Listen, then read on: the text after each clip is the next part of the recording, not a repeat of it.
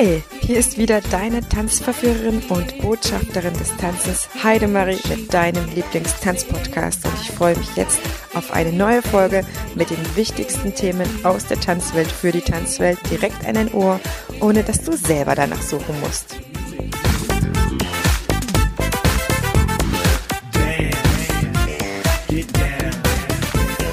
Eine wahre Freude ist es doch für jeden von uns Tanzenden oder Tanzschaffenden, wenn wir gute Kollegen haben, wenn wir Vorbilder haben und Möglichkeiten, uns wirklich auszutauschen. Melanie Meyer ist Tanzschulinhaberin aus Leidenschaft. Sie macht ihren Job zudem aus meiner Sicht wirklich richtig gut und ist mir in den Jahren, die wir uns kennen, nicht nur sehr ans Herz gewachsen, sondern ich bin immer wieder von ihrem Engagement und von ihrer Kompetenz im Tanzen wie im Tanzunterrichten und Tanzschulleiten sehr überzeugt. In diesem Interview gibt sie uns so viel an Authentizität mit. Ich achte sie unfassbar stark dafür, dass sie eine sehr angenehme Ehrlichkeit hat, auch wenn sie wirklich kein Blatt vor den Mund nimmt und sie auch das mit uns teilt, was manche vielleicht an Erkenntnissen zurückhalten, die tatsächlich sehr, sehr, sehr wichtig sind, dass man die weiß. Deswegen viel Spaß jetzt mit diesem Interview. Es macht hoffentlich wirklich den ein oder anderen Klickeffekt bei dir, bei mir in jedem Fall. Und wenn du Fragen hast, wende dich gerne an sie, an mich. Wir haben wieder alles in die Show Notes gepackt an Kontakten und ich freue mich sehr, wenn du diese Folge mit jemandem teilst, von dem du überzeugt bist, dass er ja, davon wirklich profitieren könnte. Ich wünsche dir jetzt ganz viel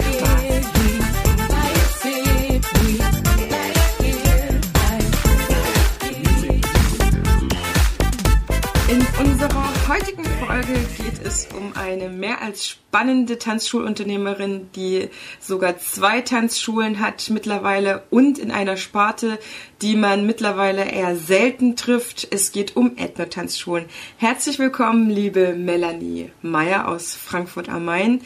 Ich freue mich mega, dass du da bist. Ja, liebe Heidemarie, ganz vielen Dank, dass du mich eingeladen hast und vielen Dank an unsere Zuhörer. Ich freue mich auch hier zu sein. Ich bin gespannt auf unser Interview. Wir haben ja endlich, also ich habe endlich eine Tanzschulunternehmerin da. Du bist dann auch noch eine, die auch gesagt hat, Mensch, äh, eine Tanzschule reicht nicht, ich brauche noch eine zweite. Das läuft auch mittlerweile. Aber erzähl uns mal ganz kurz, was man unter Ethnotänzen versteht. Ja, ich äh, selbst nenne das gar nicht so unbedingt. Ich, äh, wenn mich jemand fragt, was ich mache, dann sind das ähm, Exoten und nur für Frauen. Also das ist unser Schwerpunkt. Ich habe angefangen als Schule für orientalischen Tanz, als Bauchtanzschule und ähm, habe dann aber auch festgestellt, dass es äh, immer schwieriger wurde, ähm, da die Kurse voll zu kriegen und auch genug Kurse zum Laufen zu kriegen und habe dann das Programm mit Hilfe von Dozentinnen erweitern können, die sich bei mir beworben haben. Da waren total spannende Sachen dabei. Und ja, seit ungefähr 2017 ist es eben eine Tanzschule, Bauchtanz und mehr. Exoten. Das sind viele Ethnotänze, also polonesische Tänze, Hula, Orita Hippie zum Beispiel oder Samba, Afro-Brasil, ähm, aber auch so Sachen wie Burlesque, was ich jetzt nicht zu den Ethnotänzen zählen würde, sondern in der Tanzszene sind dies vielleicht ein bisschen exotische Tänze, aber ähm, haben ja jetzt keinen ethnologischen Hintergrund. Und das ist wichtig zu wissen, damit der Zuhörer jetzt genau weiß, über was wir sprechen. Für mich ist tatsächlich äh, das alles sehr, sehr, sehr spannend. Erstens, ich komme natürlich äh, aus äh, auch dem Bereich orientalischer Tanz, weswegen wir uns ja auch schon vor etlichen Jahren wirklich kennengelernt haben und ich auch immer sehr, sehr gespannt äh, deine Entwicklung wahrgenommen habe. Äh, nichtsdestotrotz freue ich mich total, mit einer Tanzschulunternehmerin sprechen zu können. Und ich kann dir, liebe Zuhörerinnen, liebe Zuhörer, jetzt schon versprechen, Melanie hat äh, wirklich so viel schon gemacht und getan. Da wird sie uns vielleicht noch das ein oder andere verraten, damit so eine spezialisierte Tanzschule tatsächlich läuft und funktioniert. Nichtsdestotrotz möchte ich erstmal, Melanie, deine Tanzgeschichte wissen. Wie bist du denn damals ins Tanzen gekommen?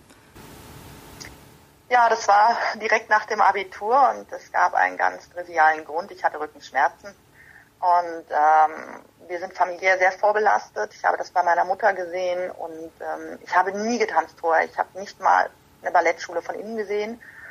Ähm, das kam erst im Erwachsenenalter, als ich äh, Kontakt zu Ballettschulen bekam, aber getanzt habe ich nie. Ähm, auch sonst Sport, außer Schulsport nichts gewesen. Ich war also dann mit 19 der Meinung, jetzt muss was passieren, wenn du nicht mit der Bandscheibe Probleme kriegen möchtest.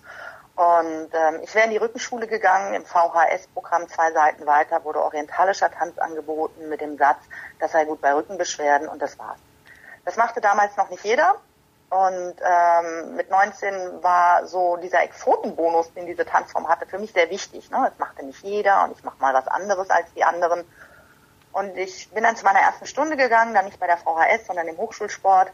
Und ich wusste von der ersten Stunde an, das war's ohne jegliche Vorkenntnisse in irgendeiner anderen Tanzform ähm, habe ich dann intensiv orientalischen Tanz betrieben. Äh, nach einem halben Jahr hatte ich fünf Kurse die Woche, in die ich gegangen bin. Ich habe jedes Wochenende Workshops besucht und das ging einige Jahre so. Das hat mich mein ganzes Studium begleitet.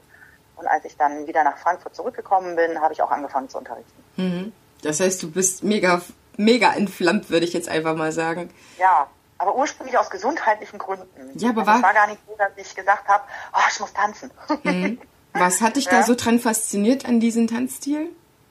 Das kann ich dir gar nicht sagen. Wir haben in der ersten Stunde schon den kleinen Beckenkreis gemacht und ich stand da und wir kreisten und wir kreisten und wir kreisten und es war so, so entspannend, so erdend, so meditativ und auch sehr anspruchsvoll. Ne? Also ich hatte überhaupt kein Bild vorher. Ich hatte nie eine Bauchtänzerin gesehen. Ich wusste nicht, was mich erwartet.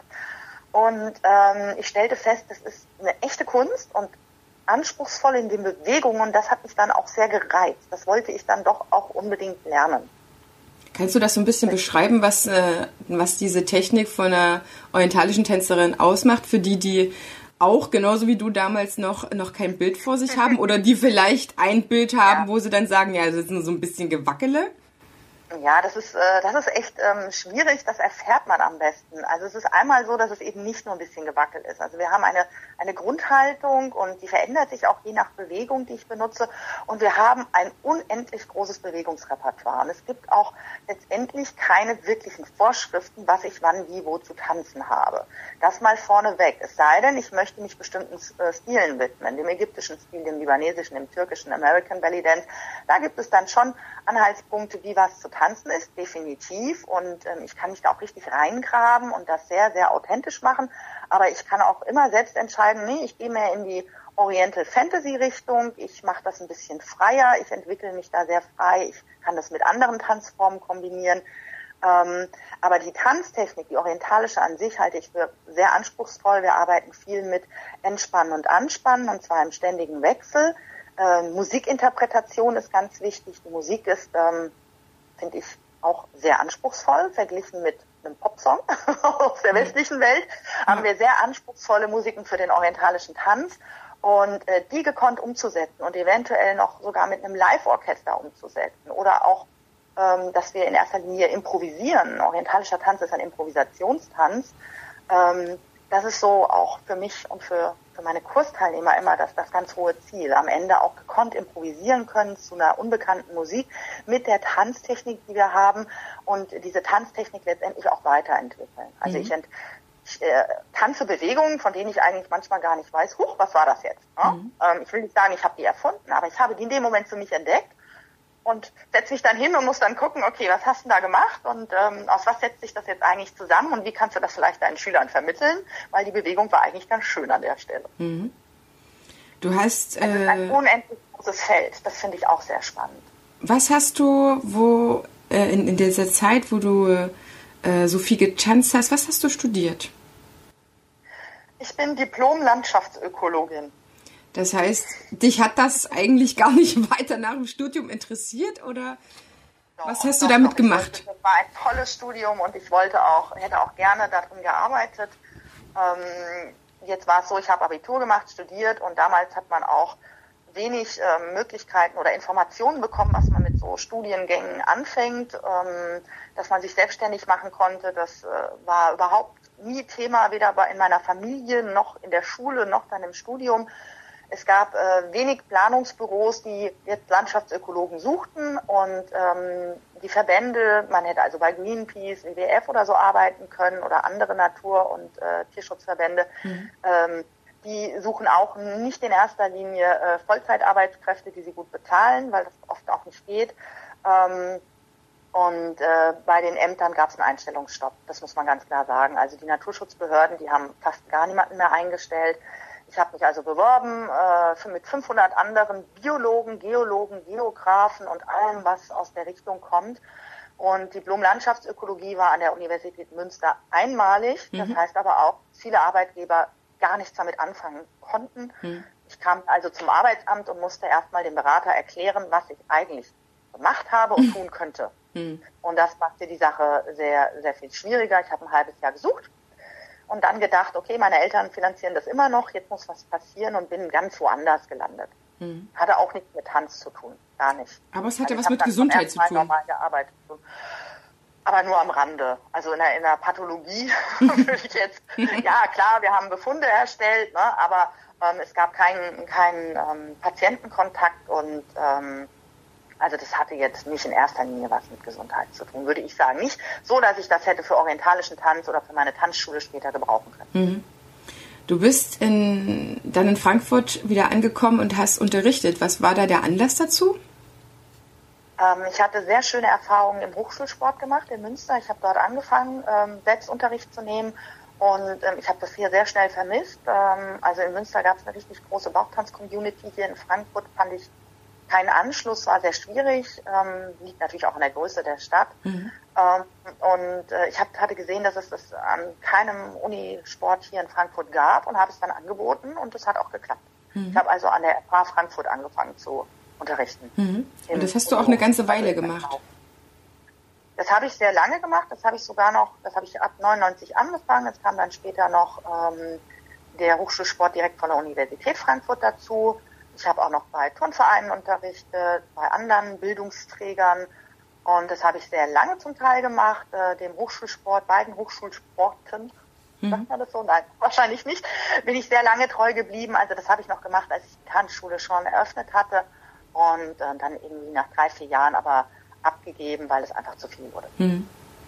Und was war für dich damals der Grund, dass du gesagt hast, so Jetzt wäre irgendwie der Schritt in eine eigene Tanzschule sinnvoll oder auch dran für dich, weil das klingt nach eigentlich äh, neben der Arbeit, die du gemacht hast, ja nach einem erfüllten ja. Unterrichten, sage ich mal so. Die haben dir das alles organisiert. Du hast wahrscheinlich auch nette Hat Mädels. Auch Spaß gemacht. Ja, genau. Ähm, ich wäre von selbst nie drauf gekommen. Das war auch nie mein Ziel. Ähm, ich bin auch nicht davon ausgegangen, dass man damit überhaupt richtig Geld verdienen kann. Ich bin gefragt worden, mhm. gefragt worden, eine orientalische Tanzschule in Frankfurt zu übernehmen. Mhm. Und ähm, das eröffnete ganz neue Möglichkeiten, neue Sichtweisen. Und äh, das war jemand, ähm, zu dem ich auch sehr aufgeblickt hatte. Und ich dachte mir, okay, ähm, die traut mir das zu, jetzt beschäftigst du dich mal mit dem Thema. Und ich habe angefangen, mich in das Thema Selbstständigkeit einzuarbeiten und ich war richtig angefixt und ich habe sehr schnell gemerkt, wow, geil, das ist es. Ähm, ich habe diese Tanzschule dann nicht übernommen. Wir haben acht Monate verhandelt und ähm, sind uns dann nicht einig geworden in bestimmten Punkten und wir haben es dann bleiben lassen. Ähm, ich war aber, hatte mich aber so gut vorbereitet, dass ich dachte, kann doch jetzt nicht alles umsonst gewesen sein.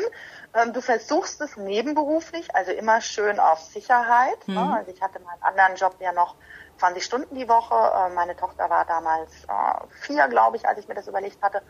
Und ähm, ich dachte, Mensch, statt da wieder Vollzeit anzufangen, ähm, machst du mal eine Tanzschule, probierst du mal nebenberuflich und ich wusste gar nicht, was da auf mich zukommt. Ich hatte keine Ahnung. Ich ähm, hatte nur Kontakt zu dieser äh, Tanzschulinhaberin gehabt, die mir das angeboten hatte. Mhm.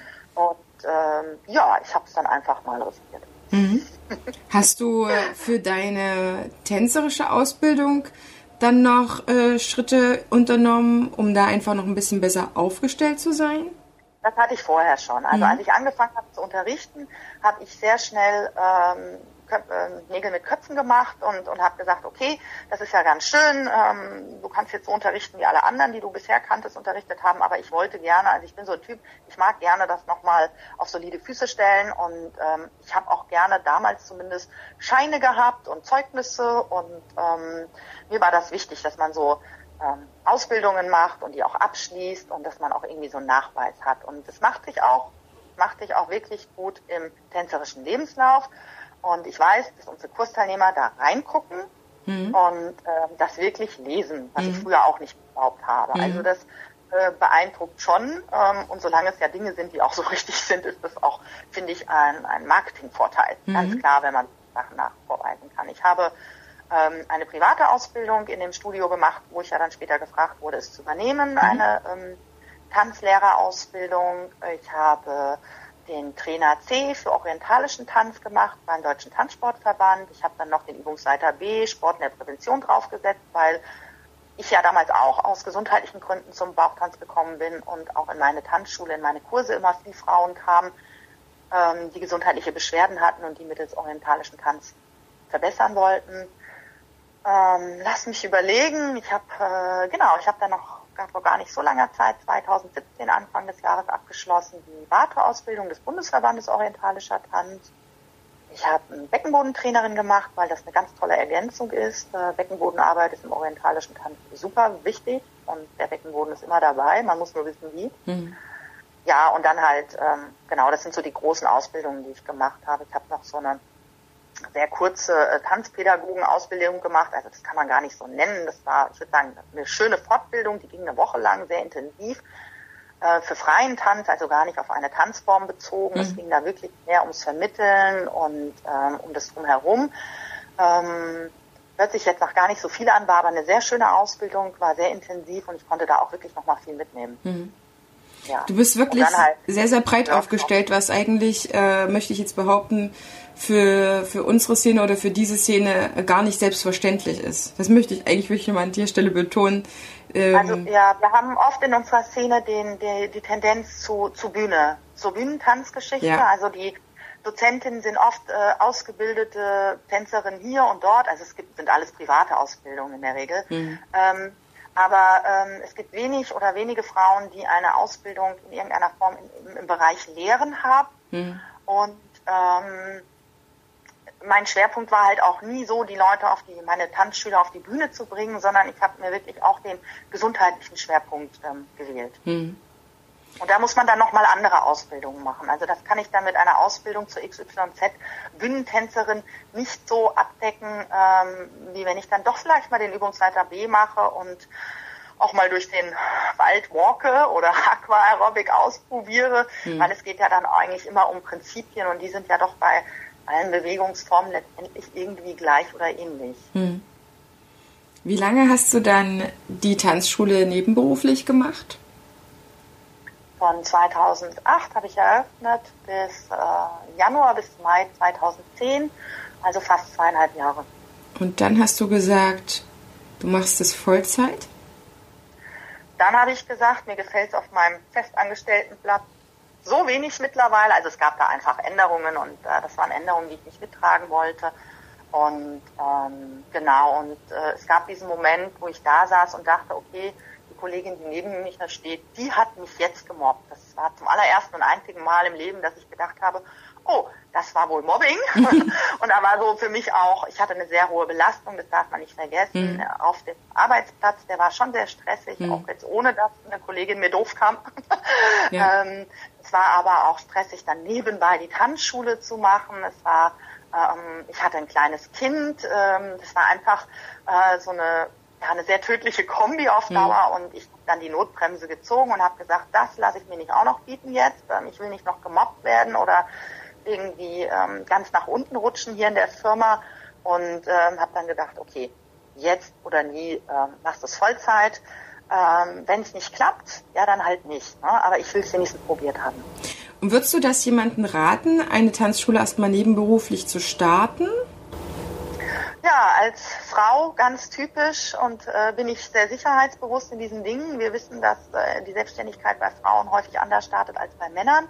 Die meisten Frauen fangen wirklich nebenberuflich an, vor allem wenn sie ein, ein Geschäft aufziehen, das man eben auch in kleinen Schritten aufbauen kann und wo man nicht gleich die Firmengebäude hochziehen muss. Mhm. Das ist äh, ja oft etwas, was die Männer machen. Die Männer sind viel risikobereiter. Ich bin da nicht anders. Ich bin da typisch Frau.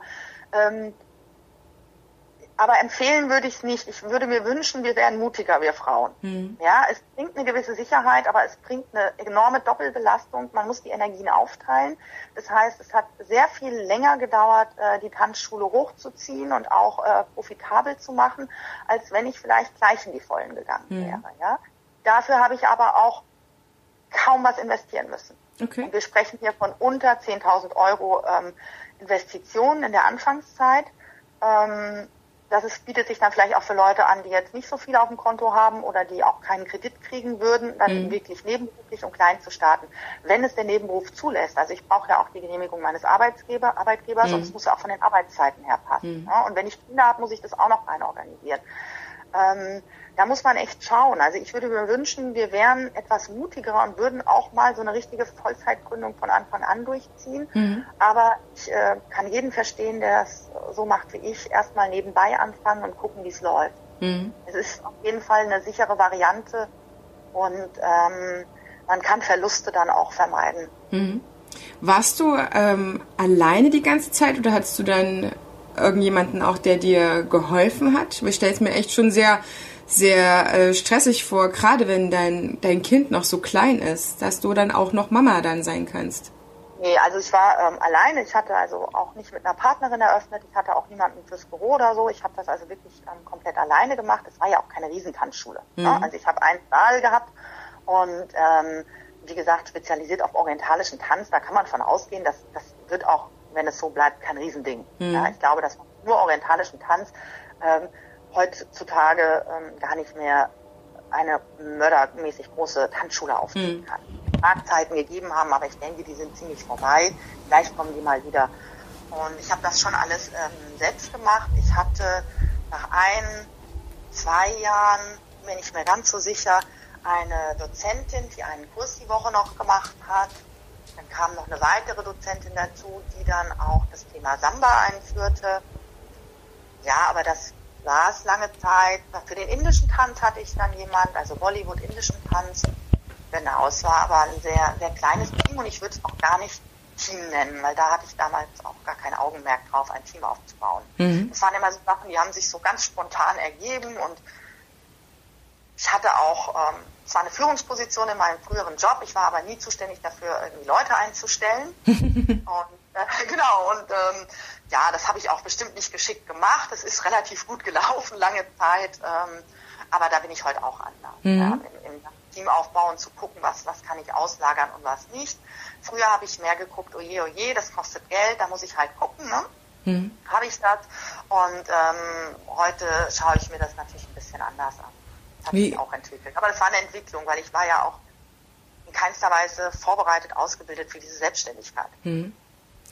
Du hast trotzdem, ja, soweit ich das beurteilen kann, gar keinen Aufwand erstmal gescheut, um dich immer weiterzubilden. Also du bist von Anfang an immer am Ball geblieben und hast mir wirklich so oft auch äh, nebenbei, ich weiß nicht gar nicht, ob du es gemerkt hast, immer noch erzählt, was du da noch mitgenommen hast, da nochmal, glaube anfänglich IHK und äh, auch mir ja geholfen. Das muss muss ich dir, liebe Zuhörer, liebe Zuhörerinnen, einfach auch nochmal an der Seite äh, Melanie zum Guten halten. Mich ja auch sehr sehr unterstützt, als ich äh, in meiner Startphase war. Da hatte ich auch noch nichts angemietet, aber schon ja geplant, was ich mache. Von daher gesehen hast du mir damals schon gesagt, was man tun kann, um sich äh, wenigstens halbwegs äh, auf die Selbstständigkeit und was dann alles kommt vorzubereiten. Was hast du, was hast du noch alles gemacht? Wo hast du Hilfe auch gefunden? Ja, also das finde ich total wichtig und ähm, ich kenne nicht die große Tanzschulwelt, ich kenne nur unsere Szene, sprich die Bauchtanzschulen. Und mhm. da ist mir aufgefallen, ähm, Leute machen eine Schule auf, ohne sich groß Gedanken zu machen, ohne Businessplan, ähm, weil es sich gerade irgendwie so ergeben hat Und äh, viele suchen auch nicht den Kontakt zu anderen Selbstständigen, den ich für sehr, sehr wichtig halte. Das heißt, ich habe von Anfang an mit Existenzgründungsberatungen und Existenzgründungszentren hier in Frankfurt zusammengearbeitet. Ich habe dort Workshops besucht und liebe Leute, die kosten in der Regel gar nichts. Die kann sich auch wirklich der ärmste Existenzgründer leisten. Man muss sich dafür Zeit freischaufeln, man muss die auch planen. Also ich denke, jeder sollte im Monat, in der Woche ein gewisses Kontingent an Stunden für Weiterbildung und Inspiration ähm, einplanen mhm. als Selbstständiger und eben auch Netzwerken, Kontakt aufbauen, Austausch. Ich äh, finde das ganz furchtbar, wenn man auch eben als Tanzschulinhaber und am Anfang vielleicht ohne weitere Dozenten oder Unterstützung so ganz alleine vor sich hin größt. Mhm. Da kommt man in der Regel nicht weit. Also mhm. Existenzgründungszentren, die hat jede halbwegs größere Stadt anzubieten. Ähm, IHKs, IHK, wie auch immer, ne? also mhm. Industrie- und Handelskammern selbst, also ich bin ähm, auch freiberuflich tätig immer noch, selbst dann kann man dort aber diese Workshops besuchen und gerade ähm, für Existenzgründer sind die auch nicht teuer, mhm. ja, auch bei der IHK nicht. Es gibt auch, wenn man sich dann so ein bisschen umguckt in diesem selbstständigen Netzwerk, ganz, ganz viele andere Anbieter, die einen unterstützen. Manchmal sind es Anbieter, die sich auf Migranten spezialisieren, andere spezialisieren sich auf Frauen, andere auf Start-ups oder Gründungen im technischen Bereich Bereich oder also da ist unheimlich viel Potenzial. Und ich denke nicht nur in Frankfurt, man muss halt mal die Äuglein aufmachen, eventuell auch mal ein bisschen weiter fahren. Aber ich halte das für sehr wichtig. Und in der Regel muss man nicht viel Geld in die Hand nehmen. Es gibt ähm, Existenzgründungsmessen, Unternehmermessen, die kann ich empfehlen. Du hast ja auch schon von Messen erzählt, auch ähm, brancheninternen Messen, die würde ich auch immer empfehlen. Geht mhm. dahin, guckt nach den Verbänden, die es gibt, nach den Berufsverbänden, nach Vereinen, die in eurem Bereich tätig sind. Äh, man kann da so viel Wissen mitnehmen und sich auch austauschen. Ähm, bei mir ist es auch der Bundesverband Orientalischer Tanz, den ich da einfach, ähm, da ist einfach ein toller Ansprechpartner für mich da und da finde ich immer wieder Austausch. Ähm, das ist wirklich wichtig und das zählt für mich zur Weiterentwicklung, zur Weiterbildung und zur Inspiration. Und ähm, das sind zwei meiner wichtigsten Kernwerte, die, die ich habe und die ich vertrete und die ich auch in meiner Tanzschule vertrete. Inspiration und Entwicklung. Mhm. Und äh, da bin ich einfach so ein Typ, ich mache das.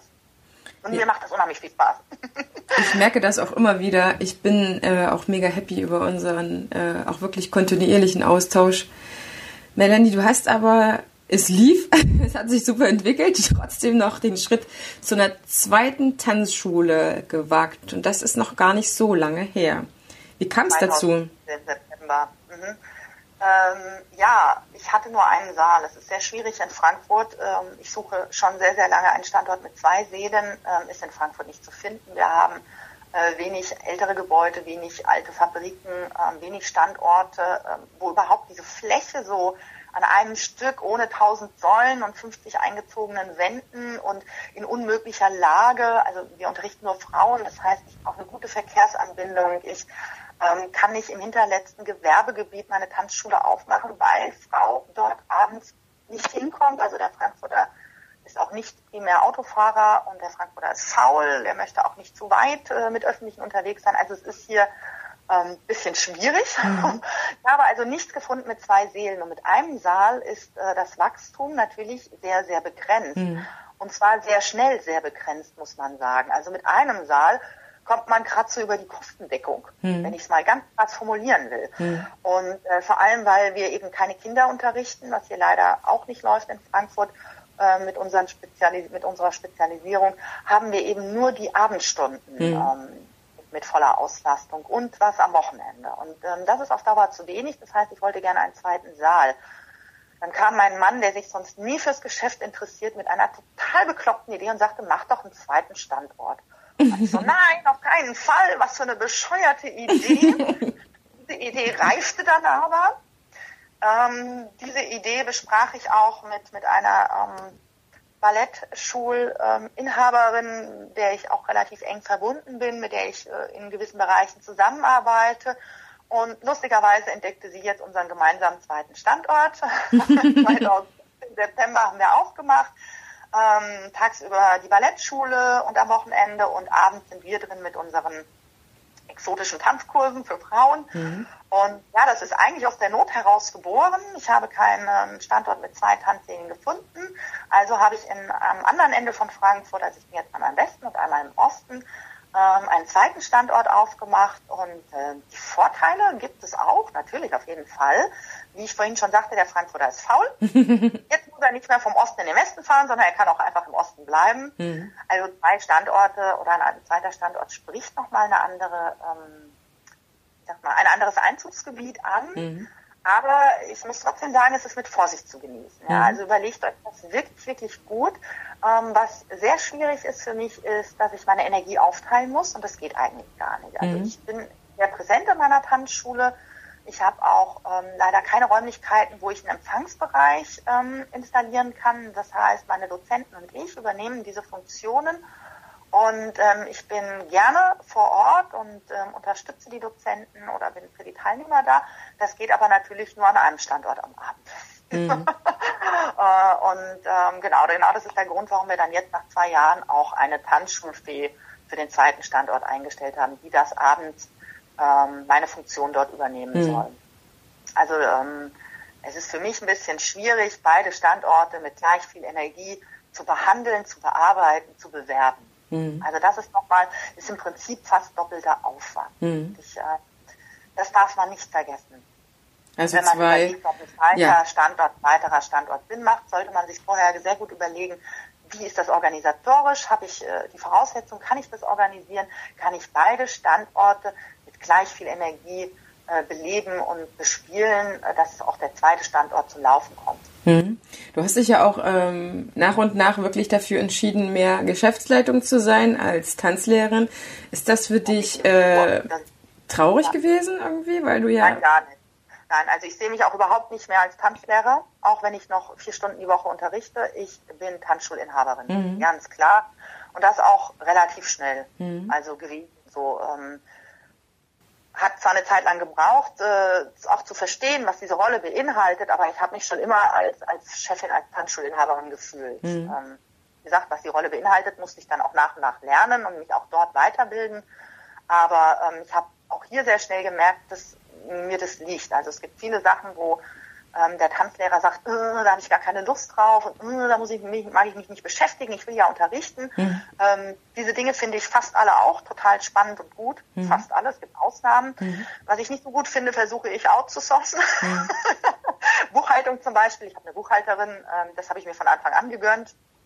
Da, das finde ich langweilig und da kann ich auch nicht immer up to date bleiben, ähm, weil ich es langweilig finde und ich finde, das soll auch richtig gemacht werden. Also das habe ich noch nie, noch nie selbst gemacht. mach, lasse ich machen.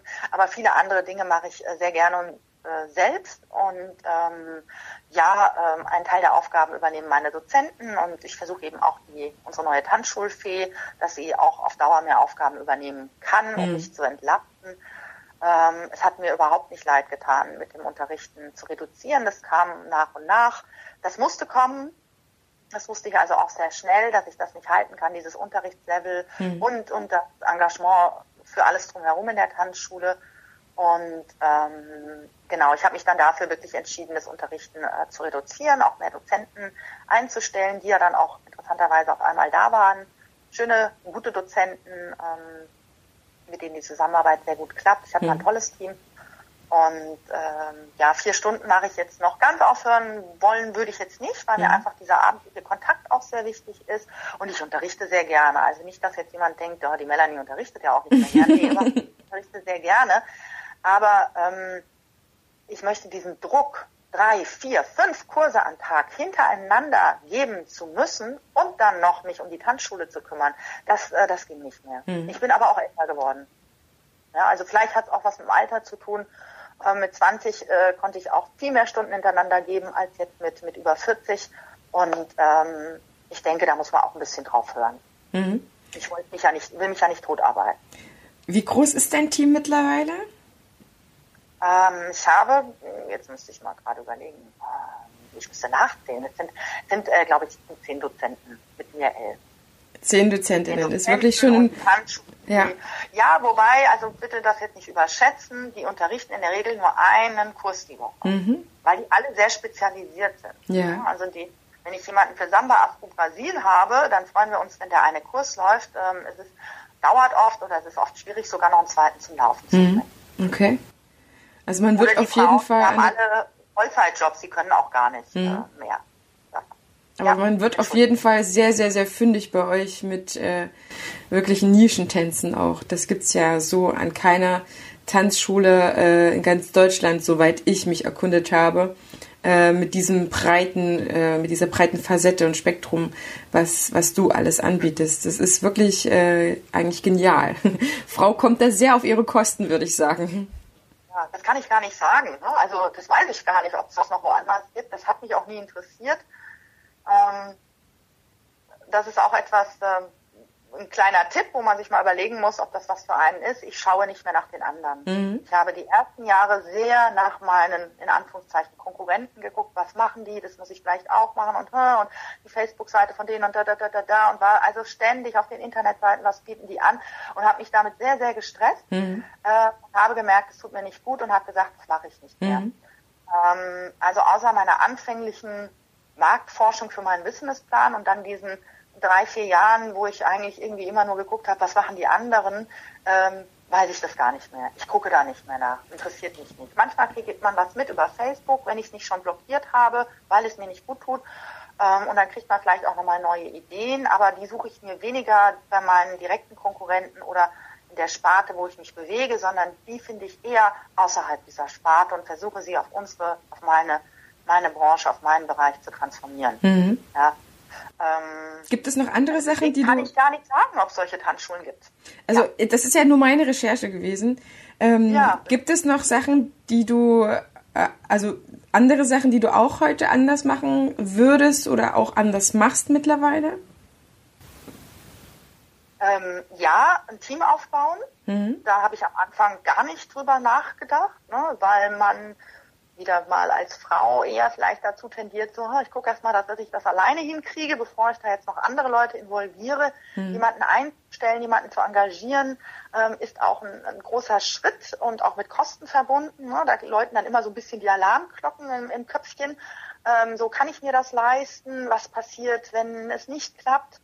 ähm, ja, vielleicht mehr so das, ähm, das Positive daran sehen, mehr sich darauf zu konzentrieren, ja, aber was passiert, wenn es klappt? Mhm. Ja, was würde mir das bringen? Welche Erleichterung bringt mir das? Also ein, ein Team aufzubauen. Ich ähm, denke, die wenigsten Tanzschulen kommen ganz ohne, ohne Team aus und sei es nur einen zweiten Dozenten, der einen dann mal vertritt, wenn man nicht kann, oder äh, irgendeine die Putzfrau. Mhm. Ja, also viele in unserer Szene putzen auch selbst, soweit ich weiß, ähm, ist gar nicht notwendig, kostet gar nicht mehr so viel heutzutage muss man halt mal in Angriff nehmen und entlastet ungemein, es ja. sei denn, man putzt alle. ja, ich glaube, da gibt's ja. echt äh, mehr, was man in dieser Zeit machen kann, als selber zu putzen. Genau, äh, also zu gucken, ne, was sind eigentlich meine Aufgaben als, als Inhaberin und äh, was sind auch die Aufgaben, die die Tanzschule weiterbringen und, und welche Aufgaben könnte auch wirklich jemand anders machen und den Leuten das auch zutrauen. Also viele möchten äh, meiner Erfahrung nach nicht ihre Unterrichtsstunden reduzieren und einen anderen Dozenten ranlassen, weil sie denken, naja, der macht das dann nicht so gut wie ich. Mhm. Ähm, der macht das dann vielleicht nicht so wie ich, aber vielleicht macht er es sogar viel besser. Also die Erfahrung habe ich durchaus auch gemacht. Mhm. Ähm, und ähm, zum Thema Teamaufbau gehört für mich nicht nur einfach Leute einstellen und sie dann machen lassen, sondern ich muss sie einarbeiten, ich muss die begleiten und ich muss sie natürlich auf Linie bringen. Und zwar von Anfang an. Die sollten schon wissen, wenn ich sie einstelle, was ich von ihnen erwarte und ähm, wie vielleicht unterrichtet werden muss, wenn ich nach einem strengen Curriculum arbeite oder nach strengen Prinzipien und ich möchte, dass die in meinen Klassen so sind. Mhm. Das sollte man halt vorher klären mit den Dozenten mhm. und sie dann auch entsprechend schulen und dann klappt das auch. Mhm. Ja. Und dann können die auch durchaus besser sein als man selbst. Was ist ja immer gut für die Tanzschule und man lernt ja auch selber nochmal. Das ist äh, auch genau. nicht zu verachten, ne? Ja, was würdest du, ähm, das wäre jetzt so meine abschließende Frage, anderen, ja, ich sag mal, Newcomern, äh, Start-upern vielleicht noch an fünf Tipps mitgeben, auf die sie ja sich vielleicht am Anfang konzentrieren sollten oder was sie machen sollten oder was sie nicht machen sollten. Auf keinen Fall. Vielleicht gibt's ja auch sowas ja. äh, von dem, ja. was du jetzt bereits schon gesagt hast. Das war ja schon einiges, aber vielleicht gibt's noch mal so, so, so die Big Five for the Newcomers. okay, ähm, das ist jetzt relativ äh, spontan. Also ich würde auf jeden Fall empfehlen, egal ob ihr äh, Gelder von außen braucht oder nicht, äh, erstellt einen Businessplan. Äh, mit Vorausschau und das realistisch. Lasst die nicht nur von eurem Mann prüfen, diese Pläne, oder von euren Freunden, sondern tut euch da mit einem Existenzgründungszentrum oder einer Existenzgründungsberatung zusammen, ähm, die nochmal von außen drauf gucken, ob die Zahlen halbwegs vernünftig sind. Man vertut sich da wirklich total. Das habe ich auch gemacht. Also ich habe Businesspläne gemacht und ich bin sogar, habe sogar mit Existenzgründungsberatung zusammengearbeitet. Trotzdem ist das Wachstum gar nicht so verlaufen, wie ich vermutet hat. Mhm. Und ich hatte schon sehr niedrig gestapelt, aber ich bin von einem sehr kontinuierlichen Wachstum ausgegangen und das war es dann am Ende aber so gar nicht. Mhm. Ja, weil ich einfach gewisse Faktoren nicht berücksichtigt hatte und weil ähm, die auch äh, Branchenexterne nicht kennen können. Mhm. Also dann zweiter Tipp wäre, wenn ihr die Möglichkeit habt, sucht euch Leute aus der Branche, erfahrene Leute und neue Leute, tut euch mit denen zusammen. Mhm. Ja? Äh, sei es über eine Facebook-Gruppe, sei es, dass ihr regelmäßig telefoniert, ähm, am besten aus anderen Städten, so dass ihr euch keine Konkurrenz macht und tauscht, tauscht euch dort aus und seid ganz offen und ehrlich miteinander und sucht da die Beratung. Ähm, das ähm, hilft mir unge ungemein weiter. Ähm, mhm. Könnt euch auch ein Coaching und Fortbildungen, die etwas teurer sind, äh, wenn ihr das Gefühl habt, ihr kommt hier an gewissen Punkten nicht weiter. Ähm, das kann auch sehr befreiend sein und inspirierend und eben euch einen Schritt weiterführen auf, auf eurem Weg. Ähm, und ähm, ja, ich will es mir nicht verkneifen. Ich ähm, erlebe es immer wieder. Leute gründen Tanzschulen, weil sie unterrichten wollen. Ich glaube, es gibt nur wenig Tanzschulen, wo das so funktioniert. Du hattest mir erzählt, in einem anderen Podcast gab es dieses Modell. Mhm. Ähm, Ihr solltet, ich denke aber, man sollte eigentlich, ähm, so die, die, der normale Verlauf ist so, dass wir gründen, weil wir unterrichten wollen, aber am Ende ist Unterrichten das, was wir am wenigsten tun und das sollte einem klar sein. Und wenn man auf dem Weg merkt, okay, jetzt muss ich lauter Dinge machen, die mir keinen Spaß machen, dann sucht euch Hilfe, sucht euch einen Geschäftsführer, sucht euch Bürokräfte. Oder, ja, viele werfen halt dann leider hin. Finde ich schade. Ähm, oder wenn ihr eben wirklich gerne unterrichtet und das das ist, was ihr tun wolltet, dann sucht euch doch die Tanzschule eures Vertrauens, sucht und unterrichtet dort. Ähm, es gibt sehr gute Tanzschulen und die sich wirklich über gute, engagierte Tanzlehrer freuen und ja. die auch gerne einbinden in die Orga, in alles, was euch noch interessiert. Ähm, das mache ich auch mit meinen Tanzlehrern. Wenn einer mehr in der Orga beschäftigt werden möchte, dann darf er das, dann kriegen wir das hin. Ähm, sucht euch die Tanzschulen, die euch auch die Freiheit lassen, es so zu machen, wie ihr es machen möchtet im Unterricht. Also wo die Werte übereinstimmen. Ja, was möchtet ihr euren Teilnehmern vermitteln und was möchte die Tanzschule vermitteln? Und ähm, das wird wahrscheinlich erfüllender sein, wenn ihr dort unterrichten könnt und ein, ein tolles Team habt, wo ihr Teil seid, als wenn ihr eine Tanzschule leitet und eigentlich ähm, gar keine Lust auf, auf viele Aufgaben eines Tanzschulinhabers habt und das immer nur frustet und ihr gar nicht mehr so zum Unterrichten kommt. Mhm. Das finde ich, sollte man sich sehr, sehr gut vorher überlegen und auch immer wieder auf den Weg. Das waren auf jeden Fall fünf gute Essenzen, mit denen kommt man sehr, sehr weit. Das kann ich von meiner Seite aus bestätigen. Wichtig ist, glaube ich, einfach immer am Ball zu sein und ähm, gerade wenn es mal nicht so läuft, wie man sich es vorstellt, immer wieder daran zu erinnern, weswegen bin ich gestartet, weswegen bin ich angetreten, warum möchte ich eine Tanzschule haben und andere ins Tanzen zu bringen. Das ist, glaube ich, nochmal wie so ein, so ein Fixstern, der eigentlich immer so leiten kann. Ne? Ja. Also das kann sich auch verändern. Das kann, also die Gründe, die mich damals bewegt haben, eine Tanzschule zu öffnen, sind heute nicht mehr die gleichen, warum mhm. ich diese Tanzschule habe. Es hat mhm. sich total geändert. Und, und das auch zuzulassen und zu beobachten und auch entsprechend vielleicht das Geschäftsmodell anzupassen. Mhm. Ja, ähm, wie ich eben sagte, wenn ich merke, okay, die ganzen Tanzschulsachen passen mir doch nicht so, dann mache ich vielleicht, suche ich mir einen Geschäftsführer mhm. und mache das gar nicht mehr und, dann, und unterrichte wieder mehr oder so. Mhm. Oder andersrum, ich kann nicht mehr oder will gar nicht mehr so unterrichten, ich knie mich jetzt voll ins Marketing. Ja, das ist so mein. Mhm. Ähm, also da auch äh, einfach ähm, im Laufe der Jahre mit rechnen, dass sich das verändern wird. Mhm. Und wenn jetzt äh, andere Zuhörerinnen, würde ich die gerne nochmal gerne äh, noch ein Stückchen ins Boot holen, weil du ja auch schon immer wieder so gesagt hast, ne, wir Frauen, wir, wir gründen anders, wir gehen die Sache anders an. Was würdest du anderen Tanzschulunternehmerinnen oder angehenden Unternehmerinnen vielleicht nochmal ans Herz, Herz legen, was, was äh, so frauenspezifische äh, auch Hürden vielleicht sein könnten, die man besonders äh, im Blick haben muss? Ja, Zahlen tut mir leid, aber es ist oft so, ne? Also Businessplan, ähm, wagt euch daran, holt euch Unterstützung, ähm, Buchhaltung. Also ich kann immer nur, wie gesagt, aus, aus, aus unserer, aus meiner Branche, mhm. ähm, speziell orientalischer Tanz. Und das sind halt so 99 Prozent Frauen und auch die Tanzschulgründerinnen sind Frauen.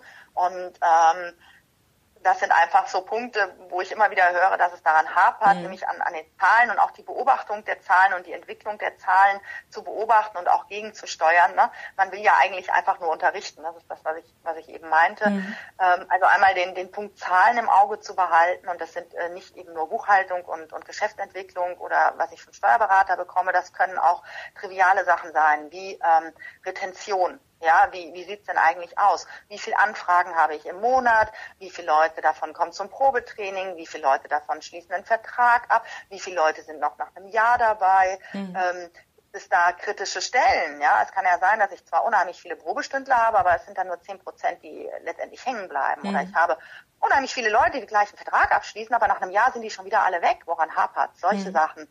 Ähm, ich weiß nicht, ob Männer da besser sind, aber ich kann zumindest sagen, dass wir, wir Frauen oder wir in meiner Branche das gerne ähm, völlig unberücksichtigt lassen und, und nicht so nicht so beobachten, ja, sondern ähm, unterri einfach unterrichten wollen.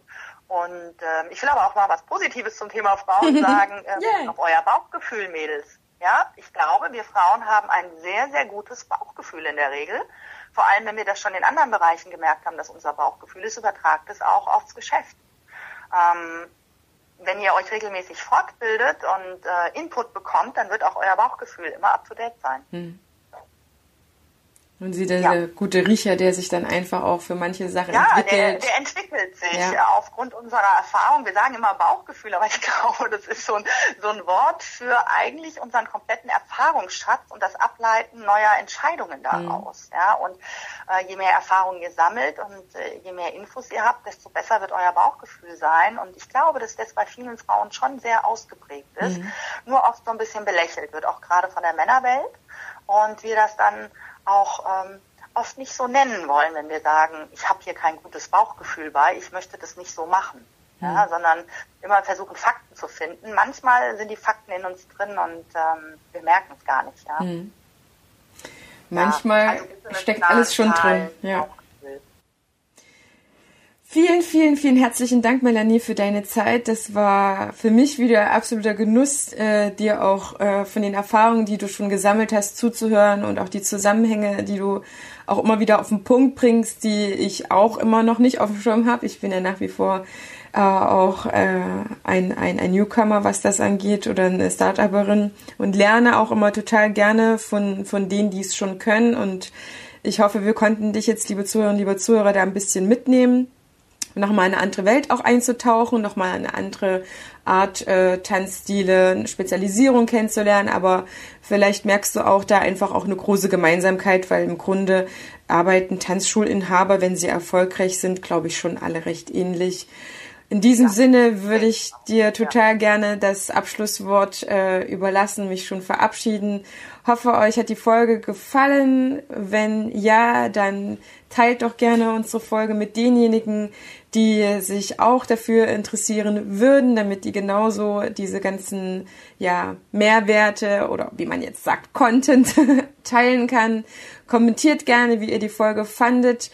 Und dann, ja, liebe Melanie, was bedeutet das Tanzen? Warum sollten Menschen tanzen? Warum sollten vielleicht Menschen auch mehr Tanzschulen eröffnen? Das äh, wäre es jetzt von meiner Seite. Ähm, Tanzen ist für mich Inspiration, Kreativität, äh, Weiterentwicklung, also die wichtigen Punkte für mich. Und ähm, auf jeden Fall auch der gesundheitliche Aspekt, den halte ich für sehr wichtig, auch dadurch, dass wir immer älter werden und uns fit halten wollen. Tanzen ist da eine sehr sanfte, sehr schöne Methode. Und auch ich möchte mich bei Heidemarie für das Interview bedanken, für die Einladung. Ich hoffe auch, ihr konntet was mitnehmen und ihr hattet Freude an dem Interview und ich bin bereit, falls ihr Fragen direkt an mich habt oder Kontakt mit mir aufnehmen wollt. Also da stehe ich zur Verfügung per E-Mail, telefonisch, meldet euch einfach bei mir. Ähm, wir können gern über Probleme bei euch in der Tanzschule sprechen oder wenn ihr möchtet, habt vielleicht auch den einen oder anderen. Dankeschön.